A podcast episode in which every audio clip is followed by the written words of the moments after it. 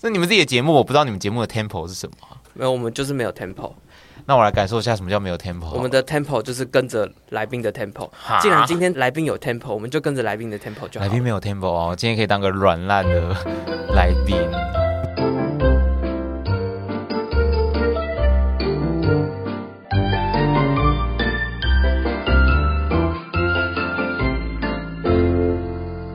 啊，天妇罗不说话。啊，你不是第一个。嗨，大家好，我是天妇罗，我是萝卜泥，我是可乐饼。欢迎收听这集的 炸虾集团。我们的天妇罗在在哪里啊？在好开的。是哦，这么爽哦。那为什么我没有在？不是员工旅游吗？说好的员工旅游呢？没有员工旅游。好，那天妇罗拜拜。谢谢天妇罗。知道，拜拜，大家拜拜，拜拜。好，我们今天把天妇罗请走了，所以我们今天需要有个新的来宾。嘿。Hey. 我们今天就有请一夜干，嗨，大家好，四字音效，大家好，我是一夜干。哎，一夜干是哪里来的？你可以自我介绍一下吗？好，大家好，我是一夜干，我是这个萝卜泥跟可乐饼的同公司另外一个部门的同事。哎，现在跟可乐饼是同部对对，今年度嘛，今年度开始变同部伙伴，好像业务上还没往来啦。我们先从这个录节目开始活络起来。没错。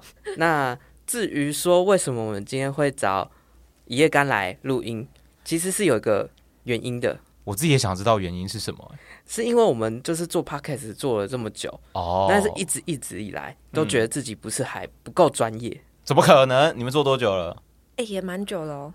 多久？一年多有。而且你们更新频率算蛮长的，啊，应该一年半，蛮固定的哦。我们是固定，可是我们其实频率不高，我们两个礼拜才一集啊。哎，你要想啊，有些 podcast 就是不定期的更新，其实你们固定更新已经算很了不起的节目了啊！你要换这个角度去想，帮我们打了一个强心针。对啊，那这这样你看，这就是我们这次请你来最大的原因啊！听众想说 谁？为什么？没有啦，还有一个原因，就是因为其实呃，一夜干本人啊，嗯、他好像有在做 podcast。没有，好像就是啦。自己的节目、啊、是 是，是自己很厉害的节目，可以置入是吗？可没问题哦。好的好的，一夜干本人呢，自己有做了一个在介绍艺文展览的 Podcast 节目。然后这个节目的特色呢，就是一夜干会去找策展人，然后在展场的现场，请策展人带我们去做做导览。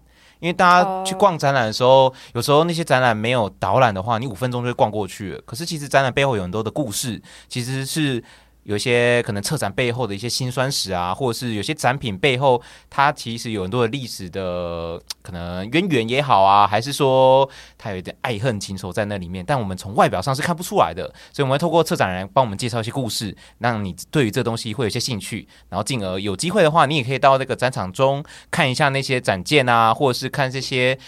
不管是画也好，还是艺术品也好，然后你会觉得更有故事性一点啦。那这也是这个节目，希望大家可以多接触一些艺文展览，因为我像，我想台北有很多的这样的艺文空间或艺文展览的地区，其实都蛮适合大家去走走晃晃的。可是那些展览不是都是有期间限定的？哦，对，你讲到一个重点了。一般的展览可能会分成常设展跟特展。对，然后常设展的时间比较长，可能它为期是一年或两年以上的，所以那种就是你三不五时去看那个展览内容都一样。嗯，那比较重点，我们节目重点介绍的可能是特展，那特展比较短，可能就两个月啊，长一点可能就半年，顶多到一年。那这些就是你刚刚提到所谓有时间上的限制。那大家去看展的时候，就跟吃餐厅一样嘛，你看餐厅，你可能会想要看一下 Google 评价，人家吃完的心得是怎么样。可是看展览、啊，这个展览到底？可能主题或看它的广告让我觉得很吸引我，但我会不会想要去看？我去看会不会浪费钱？我觉得大家心里会有这种疑问，所以像爷爷刚做的这个节目，就是去帮大家去有点开箱吧，或是去踩雷一下，看说这个东西实际上到底好不好玩，推不推荐？那你听完我们的心得之后，有兴趣的话，你不妨就可以去尝试看看啊。如果听完，嗯，退烧了，我不要，那也 OK。既然它是这个期间限定的，对，那你的节目是不是要很快速的？制作完成，很快速的上架，不然其实听众听到的时候，活动已经结束了。终于有人发现这件事情。哎、欸，我们制作期要很快，因为你看嘛，如果假设一个展览三个月好了，我可能第一个月采访完，我就不能一直拖啊。对啊，因为我只要一直拖的话，就会减少这个节目上架之后它的宣传效益。对，所以我要赶快把它制作出来，然后赶快去做宣传。一部分是我要对我自己的听众交代嘛，让大家有更多的时间去安排他的自己的时间去看展览。那另外一个部分是上节目的这些策展人也好，或是馆方的人，他们也希望这个东西能早点被推播出去。嗯，所以我想。是在制作期上要符合两方的期待，所以压力上还是会有啦。但你自己在邀访的时候，本来就会有一些期许。那至少底线是我一定要让这个节目有保持一个月上架之后，至少有一个月的时间让大家可以去安排时间。嗯哼，其实像我们的节目也有这样的问题，哦，比如说像我们做私信推荐的嘎嘎鸡哦，对他，他最近新出了一个行动电源，好了，嗯。然后结果我们在节目上宣传，结果呢，实际上在上架的时候，这个产品已经卖完了。哦，一部分也觉得可惜吧，好像没有帮朋友真的推广到他的目的了。对，然后另一部分是说，因为我们是属于谈话性的节目，嗯，是属于时事型的，是聊天型的，就可能像前阵子刚好过年嘛，对，那我们录音可能是过年前，那时候的过年节的气氛还没那么重。所以，我们可能那时候录的东西不是过年的感觉，但是听的人是在过年的期间听的。对，又或者是说我们在过年的时候录的，嗯，我们那个气氛是过年的很开心，但是听的人已经开工了。哦，会有这种时间差的感觉。我觉得在录节目的时候要一种调时差的感觉，你要把自己先调整成那个时间，未来时间的感觉。对，你上架那个时候的人听到是什么样的气氛，你就要营造出那个气氛。嗯，对，所以你总不能说啊，因为现在才刚过完，我们录音的当下是过完年，可是听到的人可能已经是两个礼拜后。我们现在在聊过年的事情，嗯、对他们讲已经嗯，过年都多久了？所以其实我们的节目都会在开头的时候做一个报时的动作。哦，但今天好像还没有，我们就有请一夜干来帮我们报时。哦，现在时间。二月十五号晚上七点十七分。好的，我们谢谢一夜干。好，谢谢。那请问一下 啊，所以一夜干的节目是叫什么名字啊？哦，对哦，我其实没有讲到自己节目名字。哎，我的节目名字叫做“译文双响炮”。双响炮就是泡面的那个双响炮。嗯嗯，译文就是译文活动的译文。呀，没错，译文双响炮，大家可以搜寻各大平台，Apple Podcast 或 Spotify 上面都可以搜寻得到。我们节目下面连接应该也会有。帮忙推播一下，我记得 蹭一下，蹭一下。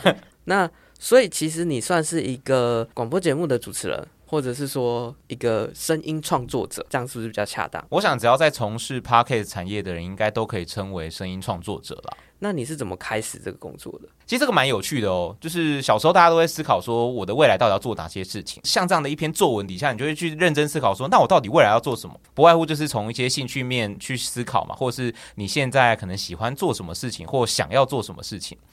然后小时候其实没有特别想要干嘛，然后直到有一天我在那个国中的时候，我记得印象非常深刻。我国中的时候在。这个老师的办公室那边好像跟某位老师在讨论一些功课上的事情，然后忽然一个旁边其他班级的任课老师，然后就打断我们的对话。我就想说，哎，你谁啊？你哪位？然后他就跟我说，哎，你的声音很适合做广播。哎，我想说啊。好啊！我那时候完全不知道广播是什么，我就超突然就说啊，你在你在讲什么东西？在那个还没有三 C 那个非常发达，嗯，网络还没那么对对，你只能透过传统的媒体，像是广播或者是电视接收到薪资。那学生的时候，你总不能看电视，因为你很容易看电视，你就没办法专心做功课嘛。对啊，所以蛮大一部分的人会使用收音机播音乐来去陪伴自己，当做是。呃，读书的一个陪伴吧。然后那时候才了解到，哦，原来什么叫做广播。然后就是开始听广播节目，发现哇，太有趣了吧！因为每个形形色色的主持人，不同频道，他的主持人魅力不一样，或他介绍的资讯不一样。有些节目可能在讲八卦，有些在讲时事，有些在聊电影。然后他又不同于呃电视节目上面给你的效果，而且重点是广播人的声音都蛮好听的，所以你会不自觉的想要继续听下去这样。所以我就觉得从那时候开始有点像。萌芽吧，因为那个老师讲的这件这件事情这句话，然后让我心里诶，广播是什么东西？然后从开始接触，然后变成是很长一段时间，其实都一直在在听广播，求学阶段也好，然后甚至呃，应该说日常也会听广播，就是习惯有这样的一个声音载体陪伴。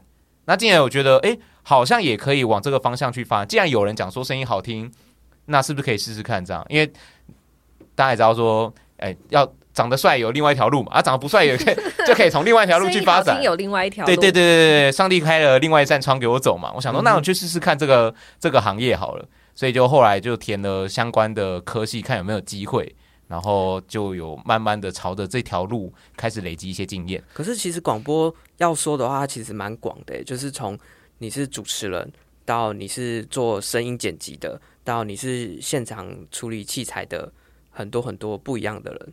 对，你讲到一个重点，那我想问一下，就是可乐饼跟萝卜泥，你觉得？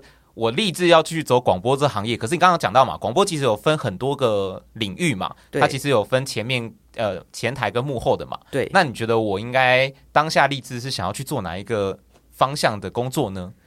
基本上应该就是到前台了吧？那你觉得呢？我也要投前台啊。答错，我那时候是想要去做音控。真的假的？真的。你是什么时候会觉得说你要做音控？其实小时候并没有像现在这样这么会讲话，我以前他韩版恭维，而且算是比较害羞的人，所以我觉得我可能不适合生人。你不要这样笑，罗伯尼，不要这样笑，人总是会长大的嘛。哦、被这个社会染缸变成这个样子，但小时候确实是比较不擅长讲话的，所以我觉得在当下知道自己应该没有适合走主持人这条路，即使声音本质可能。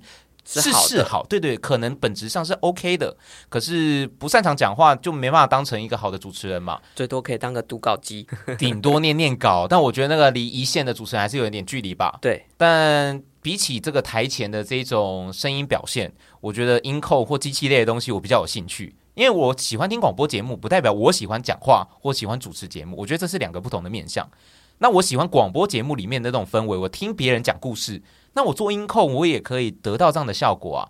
那你看，你刚刚提到说，哎，有一些明星艺人来，或者是有其他的人来宣传的话，我在做音控，我同时间也可以跟这些人，不管拍照也好，或是见到面，我不见得要当主持人嘛，对吧？那其实说到底，这个方向其实也没有变哦，直到我现在的工作内容还是在做这方面的工作哦。确实也是啊，是啊，我其实还是一直在做这件事情，只是说之前可能把自己受限在我可能做幕后，但后来发现。其实这两个并不冲突，我同时间可以做幕后，也可以做幕前。对对，那这两个同时间并行也没有不好。说老实话，哦，那那个啊，天赋他们部门不是在招两个，刚好啊。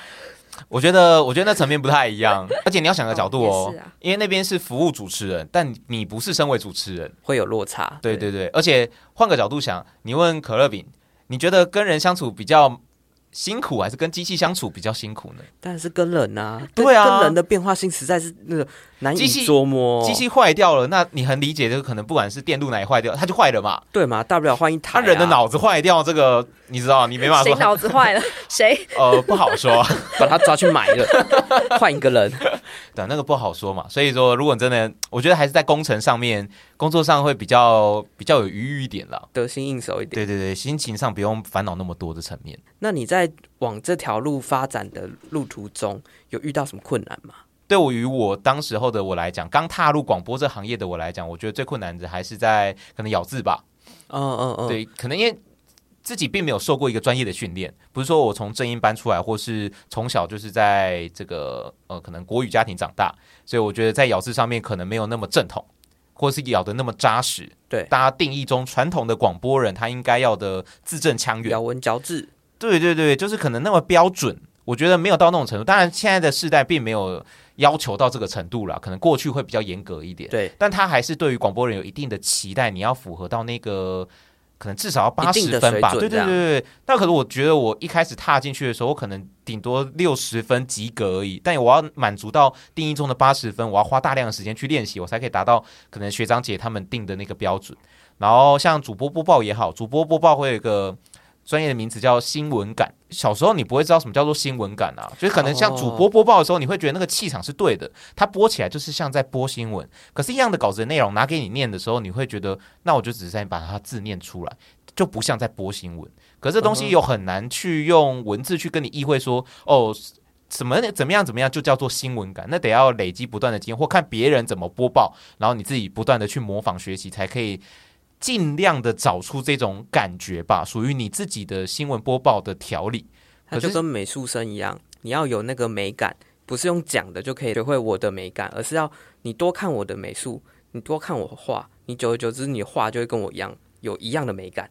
那你甚至会走出你自己的路啦。对，可是前提是那个中间的过程要花多久的时间，没有人知道。没错，所以在前面光在新闻播报这个，算是我最头痛的地方，因为像之前是在学生电台，在大学的时候有参加那个电台，然后电台里面就有一些学长姐会教导嘛，然后会可能出一些作业啊，可是那些作业我往往都达不到学长姐的要求，但每一周都会有作业，我每周的作业都达不到要求，我自己压力就很大啊，就会一种反思是说，即使我声音走适合走这一行，可是我真的有走这行的天分吗？嗯哼。我觉得会有这样的心情，有一段时间确实是蛮没有自信的，甚至一度想说算了，还是不要走这一行了。因为本科系不是走这个的，所以我不是广播，我不走广播的话，我其实有其他路可以走。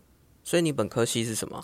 我本科系是图书馆，图书馆，图书馆，图书馆管理员，算是概念差不多。图书馆资讯跟资讯跟图书馆有关系的。呃，图资这，这让我又更加的好奇了。所谓图书馆系是什么东西啊？整个全台湾图书馆系蛮少的。所以这种科系，他出社会是做什么？你刚刚讲到图书馆，它最直观就是图书馆员，绝对是图书馆，但他是公务人员。对，但如果当然有一些民营的单位，你可以去当图书馆员啦。那我觉得他的认知比较像是企业管理，叫企管嘛。那企业管理管的是一间企业，那图书馆里其实你只是把它把企业转换成书书本，它其实还是一间公司。因为公司包含你预算要怎么去使用，你如何去采购那些书，那书买进来如何去管理，让它上架，那书会有新的跟旧的，旧的不合时宜的要如何去淘汰，那以及书的这些编码，它其实都有它一定的规律，是全世界通用的一套规则，中文跟西方都有各自它的规则在，那这些它是背后有一套一套的逻辑，嗯哼，那它就像一间公司要管理，其实蛮复杂的。并不是想象说，大家想说，哎、欸，图书馆要不就把书上架排一排就好了吗？然后照那个顺序，你光是要那本书过来，你要帮他定义这本书的编号，对对，那个编号是要靠馆员自己去判断的。嗯，然后每间图书馆或每个地方，它的定义或他们习惯不一样，会产生不一样的编码。就这本书在同不同的地方会有不一样的编码。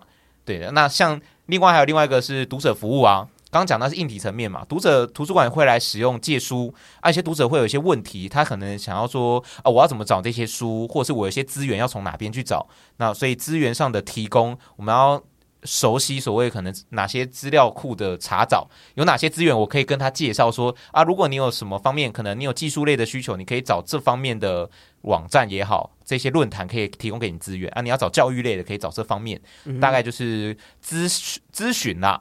所以馆员其实他的身份其实蛮多元的，当然行政职就是管整个预算的把控，甚至你如何让整个图书馆，因为现在图书馆你也想象它也跟广播一样，它算是一个夕阳产业，大家越来越少走进图书馆，顶多去里面吹冷气。但如何增加大家去图书馆去使用这些书的这些使用率，提高使用率，不管办也办活动也好，就跟这个就每个公司都会有这种。哦，活动的部门啊，如何增加这个流动率嘛？增加大家来这里参与这个空间的使用率啊？如何让整个地方改善，让大家愿意走到这个地方来？其实这都是整个图书馆的图书馆系他在学的一个经营。那我觉得它就像一个企业、一个公司啦，其实没有想象中的那么简单。我不知道这样讲合不合适，嗯，但是听起来它跟仓库管理员是很类似的。当然，它仓库管的是物品嘛，对，只是这个物品跟书本的差异而已。那基本上也是你要知道这东西要采购哪些东西进来，然后在采购这些东西进来之后，要如何把它归类到你的仓库里头，然后你下次要再找到这个东西的时候，要如何有效率的找到这些东西。我觉得，与其说仓库，它可能比较像说大卖场啊，哈，仓库只是其中一种存放书的工作领域。但我们还有展示嘛？我们的书上架就是我们的商品展示，所以我们其实包含了我们要如何让这个商品让增加使用率，或我们如何挑选适合的产品，让大家这本书很夯，我就要采购这本书。我总不可能采购冷门的书，那这本书买了浪费我的预算，又没人要借，然后最后这本书还要被淘淘汰掉。大概就是像这样。所以大卖场也是嘛，我今天会进购比较便宜或是大家比较喜欢的产品啊，所以我觉得用大卖场来方式去思考，你会比较理解。只是说我们的物品、我们的商品是书，而不是卖出去的。嗯哼，那它这个东西会有考证照吗？或者是有什么专门的学科吗？国家考试的话，会有图书的这个类别，就是等于说你考到公务人员的话，如果你有考过，你就是国家认可的图书馆员。嗯、那通常会去政府机关也好，或是县政府啊，哎，县政府可能不一定，政府机关，然后或者是一些大学，就但就是你是有公务人员身份的，嗯，嗯嗯，那这个是在所谓有证照上面的。当然，图书馆只是其中一个类别啦，因为我们严格来讲，我们图书嘛，所以它也算是一种出版业。所以有一部分的系友，他其实也会往出版业去发展。那我们的系呢，除了图书馆以外，也有再多结合一些资讯上面，所以也有教一些写城市也好，还有写一些网站，所以有一定的基础的资讯能力。所以有一部分的人也会走往资料库或这个大数据方面方向去做发展。所以并没有所谓很说很限缩在只能在图书馆本业做这件事情啦。哇，这是还蛮有趣的一个新的知识。是，但我本业是图书馆，但我的兴趣是在广播，所以我大部分后来的时间其实都是投入在广播比较多。那学科本身，你就想象我是双主修的感觉，我主、呃呃呃、主修是可能我的图书馆，那我的辅系是我的广播业这样。可是那为什么当初不直接选大传或者是广电呢？现实是很残酷，分数就是不会上啊。分数没到就没有办法。如果你真的是想要走大传或者是广电这个方向的话，嗯，上面好的学校你可能上不去，可是还有其他的选项你可以去啊。我觉得一部分是家人期待自己可以往公务人员的方向去发展。所以可能填的几个志愿是一个会安插在中间，就是有一个交代吧。我觉得我填了好几个传播科系，然后总要一两个交代说，哎，我其实有填这这方面的科系，然后交代就上了。是，没料到，但不是说完全不能接受啦，也是有想过才会去填啊。因为像职考，我可以填一百个嘛。对，那我就填填填填填，我把传播科系想要填的填一填，然后那我就会把同样的校系的填一起，可能哦，今天。淡江的我就填填填填啊，淡江的排序完之后，可能就再填。我那时候也这样填。其他的地方，啊，就变成是说我不是把所有传播排在一起之后再填其他的科系的类别，而是我是依校系、依学校先排完之后再去排其他学校的。因为我会觉得说，就是如果你的目标就这么明确，嗯，你其实都已经想好你想要在这个领域可以做一些事情的话，就会比较像天妇罗啊，他可能就是就已经想到说他就是要。读大传哦，那他就是死命，他就是要读大船。我那时候其实有思考是说，如果我今天要进进传播的话，大家都讲嘛，你今天进到学校里面再去转，啊、对，再转其实也比较容易啦。啊、所以我那时候的打算是说，那我就再去准备转系考这件事情，因为学校里面还有大船的这个选项。因为大船不只有广播，它其实还有包含影像，是，然后其实各方面，但我其实比较喜欢只有广播而已。那既然在学校里面有另外一个独立的媒体学生电台。那我只要能够进去这个地方，我就能符合我的需求啊！我不一定要去读真的传播科系，我只是对于广播这个领域比较有兴趣一点。当下的想法是这样啦，但那个对我来讲比较偏向是，我没有不接受图书馆这个方向。我觉得图书馆也是另外一种，我觉得我适合走安逸的路线。那如果能走广播是好，那如果真的不行，我走图书馆员也符合我家人对我的期待，然后我自己也可以安稳的过未来的生活。它其实也是一个稳定的工作，但它只是生活上比较枯燥一点而已。其实要进学生电台，它要经过面试考试，所以其实那对我当时候来讲，有点像最后一次的机会了。因为我只只考填的顺序并没有上我所要希望达到的科系嘛，那最后只剩下这个甄选的机会。如果这个甄选再不上，maybe 就是老天爷跟我说啊，你就是不适合，你不适合这个对啊。我想这 maybe 是一种忠固啦，那我就乖乖的走我的图书馆本业也没有不行。对，对我当下是这样想。就没有那么大的强烈欲望，说我一定要考转系考或转学考，一定要到传播的行业去这样。因为我只有想要去走广播，但没有一定要啊。有机会就试试看，如果真的不行，那也没有办法。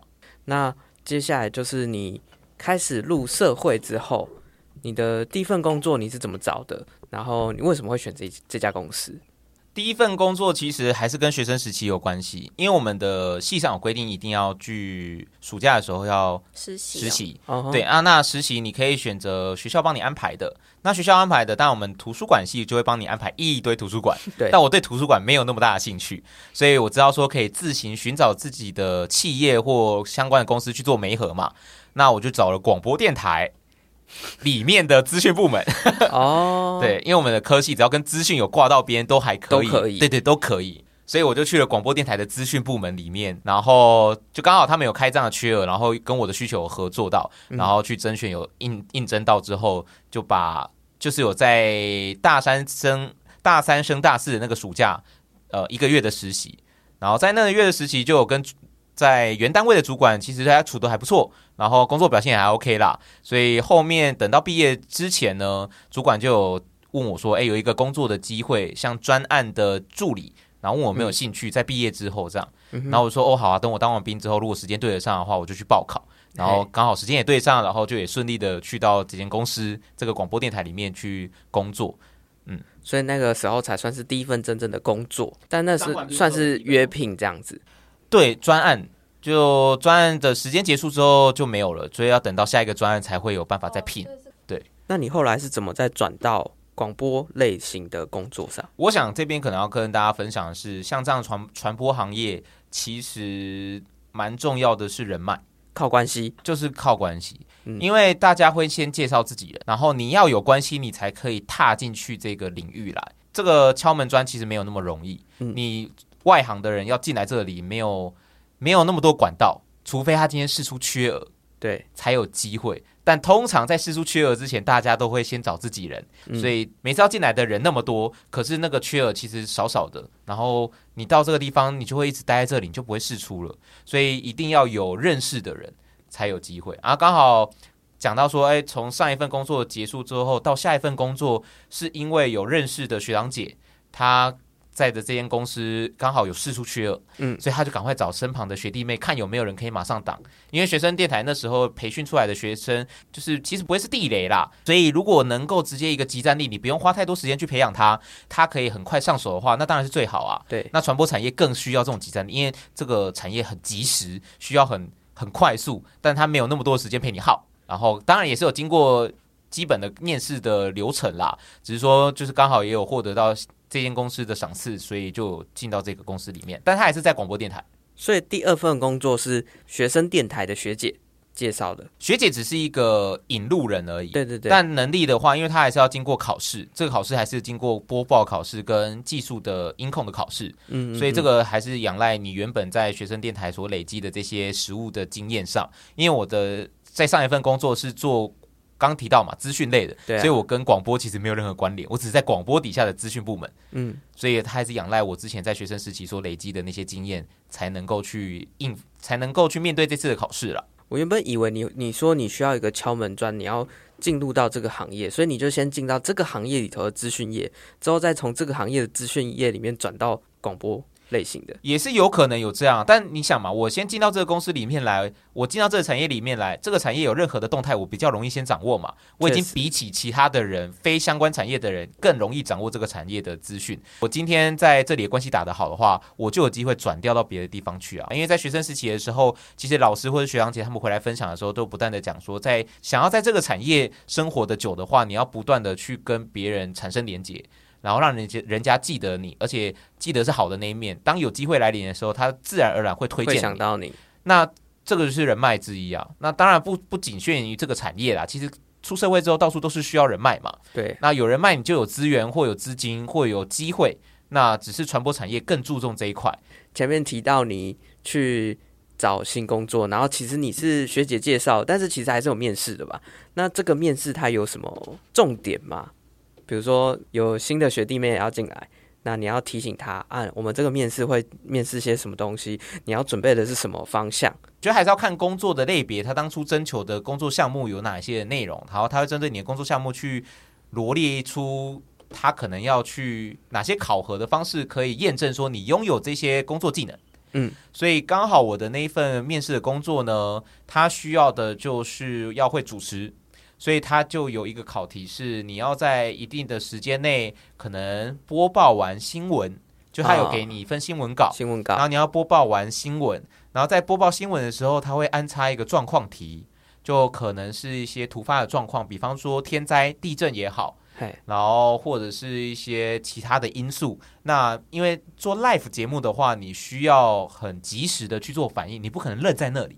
对，所以他要考验你对于临场反应的能力，是，然后还有你主持的功力，台风的稳不稳健，然后能不能让节目进行的下去，即使遇到了这个突发的状况。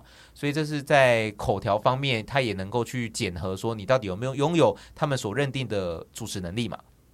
那当然，另外一个是技术端的，因为现在的趋势是。过去的年代可能，诶，主持人就是做主持人的工作，音控做音控的工作。那现在的时代是你一个人要多工，所以一个主持人你就要做音控的工作，你同时间要做好多的事情，所以未来都是走这个趋势了嘛。那所以刚刚检核的是主持方面的，那音控方面的，他就是要给你排除状况，嗯，就说啊，我如果设备出了什么问题，我现在麦克风没声音了，我如何去排除？嗯，那或者是我耳机现在没声音了，要按哪个旋钮？或我要如何去查找原因？这些也是要如何去检视你对于工程的理解能力。嘿，他现场搬一台机器在那边给你摸吗？他当然是直接把你拉到录音室里面啊！哦，这么酷哦！在录音室里面考试，麦克风坏了怎么办？找资讯部门啊！你就拿起电话、哦、啊，电话也坏了，电话来对，没有没有，你要自己站起来出去外面求救。因为我去面试的那个职位，我就是要专门处理这种工作的人哦，我就是人家打电话会要我去处理的人。可是那为什么你要播报？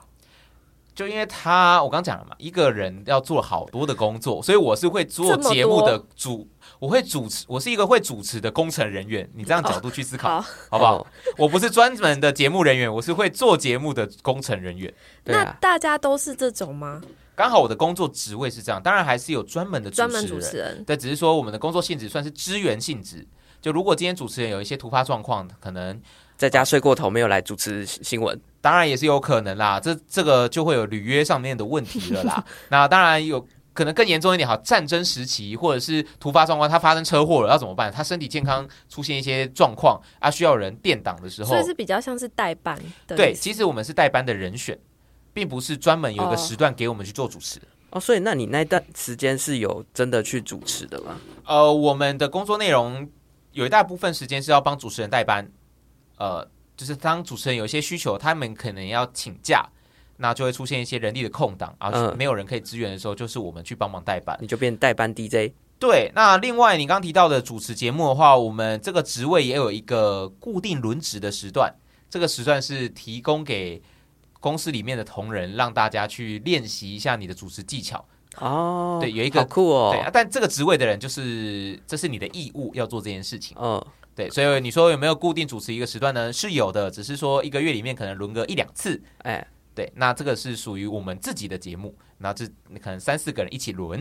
嗯嗯嗯，但就不像主持人，可能这个节目就是他属于他的这样子。对对对对，这个是啊，等到这些人可能不管离职也好啊，不管换了谁，这个节目就是这些工作职位的人不断的再去轮替。可是那这个一直轮的这个节目是有上架的吗？是我们是 live 的节目。哦，是哦，哦还是 live 的，哦，都是 live 的，不能出错的，所以我们很讲求你不能出错啊，所以那个临场临场反应要很重要啊。啊、uh，huh. 对对对，那个所以主持节目真的没有那么容易，尤其是 live 节目，因为你没有办法，你出状况就出状况了。那包含你今天可能我今天访问的不够好，我还可以后置剪接，可是我 live 节目我没办法去，没有办法回头再再继续讲。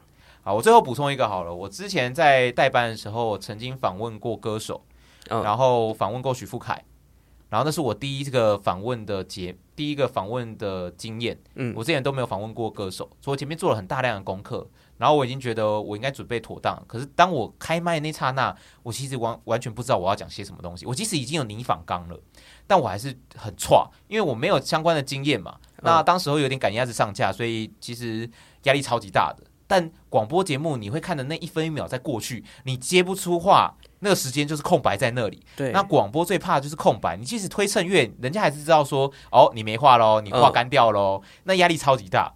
那重点是什么叫做一个好的访谈？你要让整个听起来就是像我们很自然在聊天，然后一个很欢乐的气氛。可是你要一个菜皮吧做到这种程度，根本做不到啊，很困难，压力超大的啊。所以我那时候超级感谢许富凯，因为他人真的超 nice，他看得出来我超紧张的，嗯、然后他也就是不断的在安抚我，他就说，哎，我也是很久没有上广播节目啊，我也讲的不太好啊，然后就说，哎，不要紧张啊，没有关系啊。然后我问的问题，就算问的再烂，他还是可以乱打，你知道吗？嗯、然后可以可以打出他要的东西，我觉得哇，我当时还觉得有点被人家扶起来，有人接住的感觉。嗯嗯嗯。但那个是一个好的经验，就是觉得哦，我至少我已经努力了，但我虽然说没有达到我预期的那个程度，没有达到我想要的那个分数，可是我至少对方有给我一个好的回馈，因为也有遇过所谓比较冷的人，就是他的对谈可能他比较个性上就是偏话比较少的，就是嗯嗯啊啊对啊是啊就没了。对，那因为歌手嘛，我们今天在聊一些音乐作品的时候。你总是会问他说：“哎，那就像创作想法、啊，对，会问问我一些过去的经验嘛？那你问我过去的经验的时候，我回答就说：哦，对啊，就这样啊，就就是那样，就做那个工作，啊，就离职啊，啊，就现在这样啊，啊，对对哦，没什么了不起啊。好，你不要聊天了，不要聊啊，会不会聊天啊？我就我就想换工作，啊，大概是台北人吧。哦，对那个，哎，这你讲的哦。但像这样就会对主持人来讲压力很大，啊，因为你他没有好好的。接到你的球，嗯，那、啊、你的球会不断掉下来的情况底下，你就要不断的去补画，一直丢球，一直丢球。对，那我已经拟了好多的访纲，可这些访纲可能他有兴趣的题目，他他又不接啊，他接了可能又答的不好，然后我没办法从他话里面去再找到更多不断的接续下去，所以就变成我访问的人会变得很痛苦，嗯，然后他也会访访的很痛苦。但不是每个人也有这种类型的人，他可能个性本来就是比较冷漠，或者是你没有讲到他有兴趣的点。有些人真的，你要打开那个话匣子，他可能讲到需要一点时间啊，或对对，有些人可能真的比较慢熟一点，对，他不是故意不跟你聊，只是他可能真的比较怕生，或他可能在荧幕形象 就是那个样子，是，只是说以一个主持人的角度来讲的话，遇到这种人，你就觉得啊，天哪，会比较辛苦，但是还是得得做完。我跟你说，那内心超级煎熬的，因为你时间在走，你没有那么多话要跟他聊，对，所以我只能播歌。就哦好，那我们来听歌喽，然后把歌曲推上去这样。然后一般来讲，因为播歌曲只是让他听一个喘个气而已，听个味而已，就让你知道说他歌大概长这个样子。我们通常播到一半，我们就会拉下来。如果今天跟你聊得很很有投机的话，我甚至不播歌也没有关系嘛，因为我是想要让大家更认识你这个人啊，对，而不是听歌你上上去搜串流，你去找这个歌手的名字就知道啦。没错，那。我今天播了一堆歌，代表说我跟你没话讲，我也不知道我要讲什么，我就会把那歌给播好播满，让那时间再走。因为整个专访可能三十分钟，我就没有那么多的访纲可以问你，你又不回答我，那我只好播歌喽。所以其实像我们今天这样访谈，如果你是一个很很难访问的人，我们就可以在这时候播一下一文双响炮。的节目，我说啊，他平常就是这样主持的，然后我们就边听这个节目边跟你聊天，差不多概念差不多，用那些时间把时间走过去。但你们节目是预录的啦，应该不用做到这种程度吧？现场节目才需要这样啦，好不好？嗯、那其实你刚刚有讲到，你的爸妈父母其实期望你的是一个稳定的公务人员的形态，但是你在出社会之后，其实你走的方向其实是很。强烈的想要转到你目标的广播行业去，嗯哼，这样你爸妈会不会有什么反弹吗？其实我有想过这一点。其实我后来选择的职涯，我都在公营的体系里面啊，哦、所以说擦边球，应该我觉得也不是算擦边球，比较像是说我两方都能兼顾。嗯哼，公务人员就是相对稳定嘛，对。那我在国营的媒体底下去工作的话。既可以享受到国营的稳定的工作，对，因为我没有求要发大财，因为想要走传播这行业的人本来就不可能发大财，除非你真的天选之人，你很有魅力，你才有办法变成一线的主持人，然后接到很多业配或是很多的配之类的。但如果今天选择走国营这条路的话，国家的广播电台，那他肯定不会赚大钱，但是他相对就是有公务人员的这种稳定，对。那家长肯定不会希望说啊，你花很多时间，然后赚不到钱，尤其在台北生活又比较辛苦，压力比较大一点，你要付房租或生活压力比较大。他当然会希望说你有一个稳定的工作，然后不会让自己饿死就好了。既然我没办法完成父母对我去当公务人员的期待，但这我在至少我在国营的媒体里面，他们不用替我担心我的生活，但我又可以在我喜欢的工作领域去发展或去累积我的兴趣也好，我觉得这个。一开始的策略我，其实我就已经想好了啦。那后来，所以纵观我的所有的工作历程，都一直在国家的媒体里面去工作，这样。嗯哼，嗯。所以呢，现在这个工作是你第几个工作啊？第三个，第三份。哦，所以学姐那个就是结束之后，就是现在这个工作。对，第一份工作，这个在做官网的管理的这份工作呢，做了约期到了九个月，因为那时候我进去的时候已经算是这个合这个专案的结尾了，所以去帮忙做善后的工作。嗯，所以那个大概只有九个月。然后九个月之后，因为没有下一个合作案，所以没有马上可以衔接。我就想说，那算了，我先去进修一下自己，然后之后再接下一份工作。然后刚学姐介绍的这份工作呢，在我做了五年多了。哦，很久哎，蛮久的。因为现在换到新公司，跟这个可乐饼还有罗伯尼当同事。也才天妇罗，天哦对，还有 他不在天妇罗，人不在现场的天妇罗 当同事也才半年多一点而已。嗯哼，那就是从上一份工作五年多转到这里来，对啊，也我觉得也算是跳出小小的舒适圈啦，小小的舒适，但还是在广播啦，对啊，还是在广播业，没有到真的很大尝试，只是说你想嘛，在一个单位待了那么久。忽然要离开，还是觉得哎、欸，熟悉的人、熟悉的生活模式忽然要改变，甚至上班的距离可能也不一样。其实对于生活来讲，会需要调试一下。公司文化也不太一样啊。对，那我想问，为什么你要离开上一家公司啊？因为我的那一份工作，学姐介绍的那份工作是主要是轮班的工作啊。然后轮班有一部分的最大重点，它要轮夜班、大夜班的那一种。不管怎么样，对身体都会有一些影响。对啊，应该说你年轻的时候，你会没那么在意这件事情。你也没有那么老。没没没没没，我得老实讲的是说，身体会很诚实的告诉你说，你其实并不年轻了。比方说，我第一年第一年进去那间公司的时候，在那边轮夜班，那个夜班我们一次要做十二个小时哦。嗯，我们一次就是一天就两个班，我们是做十二个小时。那这十二个小时轮大夜班的话，我大夜班都不睡觉的，所以我就十二个小时不睡觉，我回去。我睡个两三个小时，我就可以起来，因为那时候年轻，大概二三十、二三四、二二三十、二十三、二十四岁左右吧。嗯、那个年纪体力都还 OK，就觉得哦，我少睡一点还可以出去玩也好。但随着这个过了二五之后，年纪越来越大，我从原本的三四个小时。先变五个小时，变六个小时、七个小时、八个小时，我都觉得睡不饱哦，我觉得好累哦，不能做太多夜班 呢，认真哦，真的，那个睡眠在我永远还不完。我觉得哇，我这份工作可以做多久啊？我现在快要三十岁，然后我就要睡八个小时。如果我今天做到五十岁，我是不是要睡十二个小时 以上了呢？所以我就有意识到这件事情。但我觉得这个体力是一一个部分啦，我觉得另外一部分是。因为做夜班做久了，难免身体会出现一些状况。有一段时间肠胃出了一点问题，然后就是因为做太多夜班，然后生活作息乱了套，对，然后饮食也不正常，所以肠胃出了一点问题。然后当下才意识到说，哎，糟糕了，我好像把自己身体搞坏了，我好像不能一直在做这样的工作。所以如果有未来有其他的工作机会的话，能够正常一点、稳定一点，不要去轮大夜班的工作的话，可能就算薪水少一点，我都觉得 OK，因为就是健康比较没得买啊，你不可能说我我换了。大量的金钱，但最后这些金钱是拿去买健康，或是拿去医疗费，我觉得那那那本末倒置。对，那既然已经意识到这一点，如果有机会的话，就赶快跳槽。但不是说员工是不好，而是我觉得那个制度可能不适合我这个年纪，或不适合我这个体质的人。诶，有些人就是很适合去做夜班的工作，他不会有任何身体上的负担。那我需要很长时间的睡眠，才可以补回来我要的体力。那代表我不适合这份工作了，我已经不适合这份工作了。嗯对啊，所以这也算是因为身体出现一些警讯，让我觉得哦，那我可以考虑一下接下来的职涯，我还要走到下一步要去哪个产业？大家都讲嘛，三十岁算是一个职涯的一个分水岭，你要嘛就要赶快跳，因为你再不跳你就没有机会了，你跳到其他领域，你才有办法再重新学习。对，那因为你已经不是所谓的年轻人，没有那么多的试错空间了。那如果我还要在同一个领域的话，我是不是还有其他的机会可以再跳吗？那再不跳的话，那我可能这辈子就会在学姐介绍的那间公司做，可以啊！你现在还有机会可以跳，你还没三十岁，所以快了啦。那个快了，但还没啊。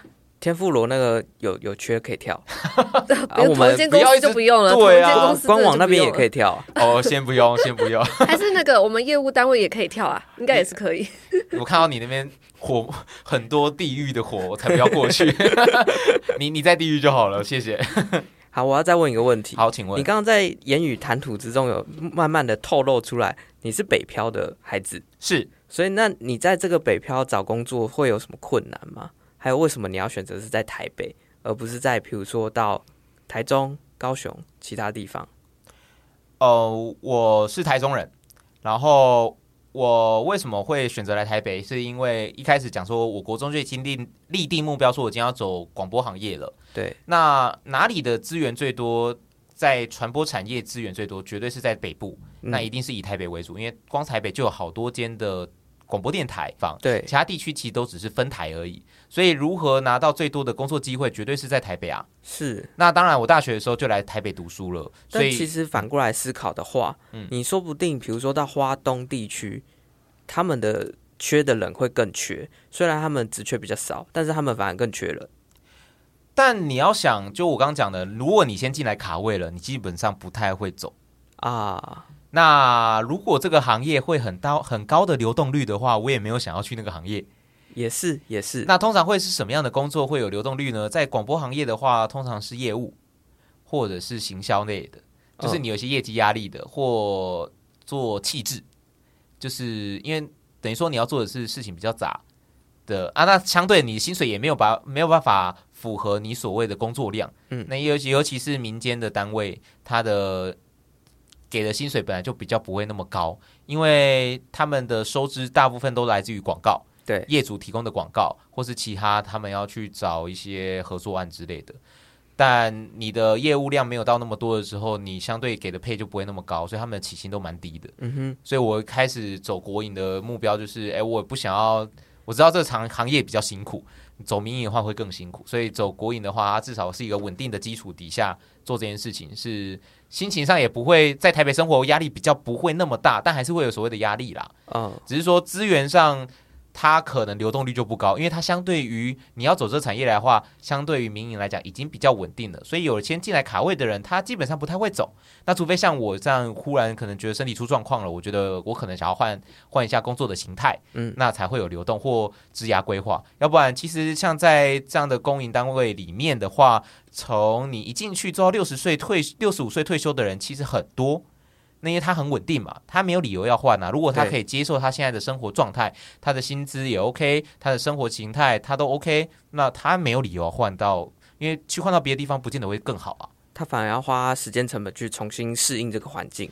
对，那他与其承担这个风险，他不如留在原本的地方就好了。对啊，对啊，这这个地方已经够舒适，他没有必要去其他地方试险啊。所以这也部分是国营的需求会比较少一点，虽然说。它相较于民营来讲的话，它不见得可以赚大钱，它就是比较稳定。但因为它需求比较少，所以如果能够卡到位，就不会有太多人会换来换去。嗯哼，嗯，我觉得目标导向不太一样。那你会建议，比如说到中南部的孩子们，他们想要未来想要在北部发展，他会需要在学生时代就考北部的学校吗？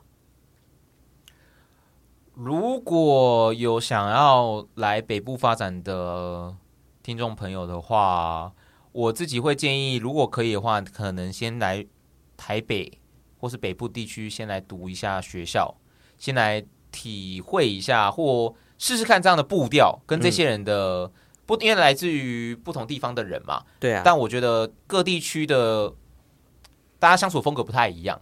那因为可能好以台北来讲的话，自我自己的观察会比较，他们从小是比较偏竞争，不断的竞争长大的，嗯，所以在相处上可能会比较以可能自我的立场去思考，嗯，这种的心态或者是做事的模式啦。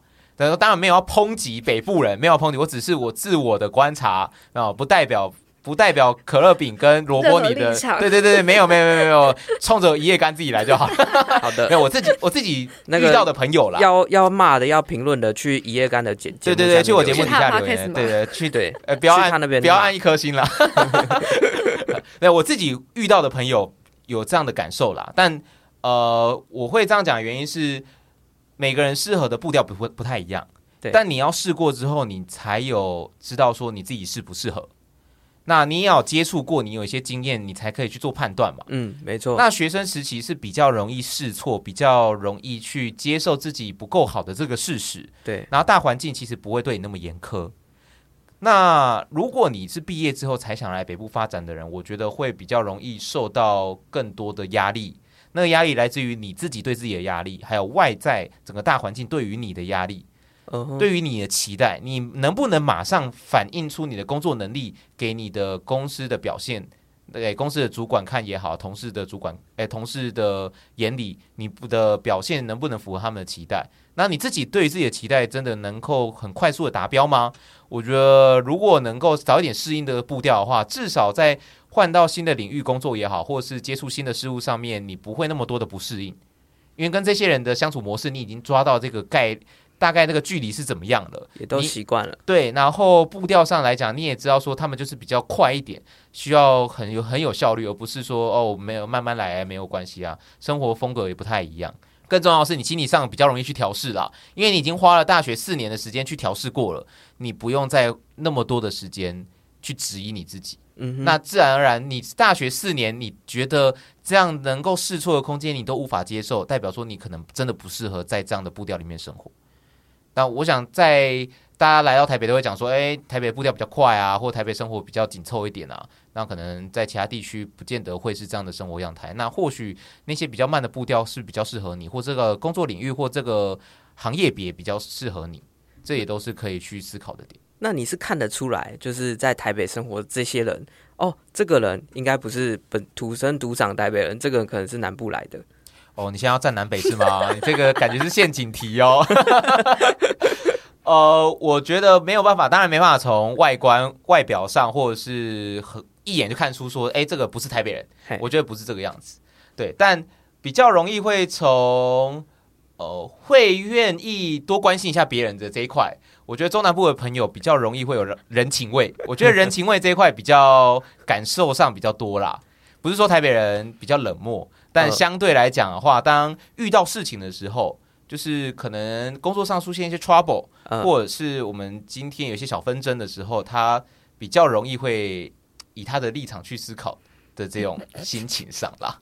好的，好的，我们节目的言论都不代表本台立场哈，都冲着一叶干来这样。对，真的有想要骂的，就去一叶干的节目《一文双响炮》。好，呃，在他节目上面留言，去骂他就好。害怕了，竟然设陷阱题给我。那我最后想要问一个，好，请问你对现在的工作满意吗？如果在这个体制、这个福利底下要做到六十五岁，我觉得可以。但如果在工作的环境或这些人的相处模式上不改变的话，我觉得没有办法。所以，如果你说满不满意吗？肯答案肯定是不满意的。听起来就是等那些人如果退休都走了之后，你就满意了。就剩下哦，我觉得世界啦，没有没有没有，我觉得称霸了，把这些人他的时代就来了，台北人通变成南部人，让他们知道什么叫南部人的热情，什么是人情味。长辈们可能都不太善于社交，然后把这个部门名声弄得有点烂，这样 让我深感觉得怎么会这个样子，所以我开始做一些我们部门的外交工作，亲善大使。算是差不多了，让大家对我们这个部门是有一点好的印象。之后直接把公司搬到南部，没问题，我们大家配合你，毕竟以后首都应该是高雄，没问题，支 持支持，完全支持，台中也可以，没错，都可以，花莲也可以。好，我最后再问最后一个问题。好，你做到现在目前这个广播行业，嗯，你有获得什么样的成就，或者是你觉得自己是这是我自己的里程碑？想当然，如果要如何获得到自己的这种成就感或自己的一个里程碑，或你刚提到的目标的话，以广播上来讲，肯定是叫做广播金钟奖。嗯哼，那我觉得那个比较像是一个梦想啦，梦想就是一个追求的道路，你会想要往这个方向前进，但能不能达到，就是看时运。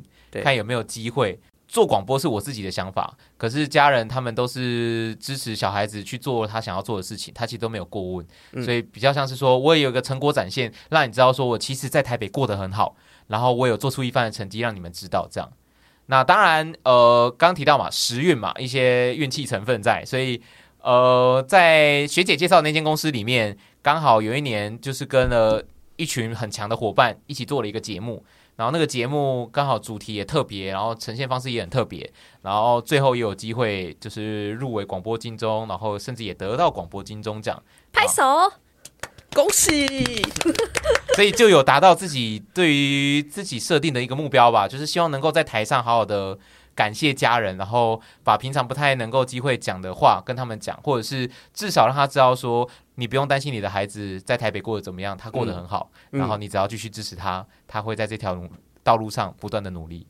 然后现在又到了一间算是 top 的电台，看来就是你就撑个五年，然后就可以待到六十五岁了。真的吗？对，就努力的把这里环境改成适合你的环境。没错。哦，对，那我自己，那我问一个问题就好了。你们进来之后，有改变了你们当初进来的一些心态吗？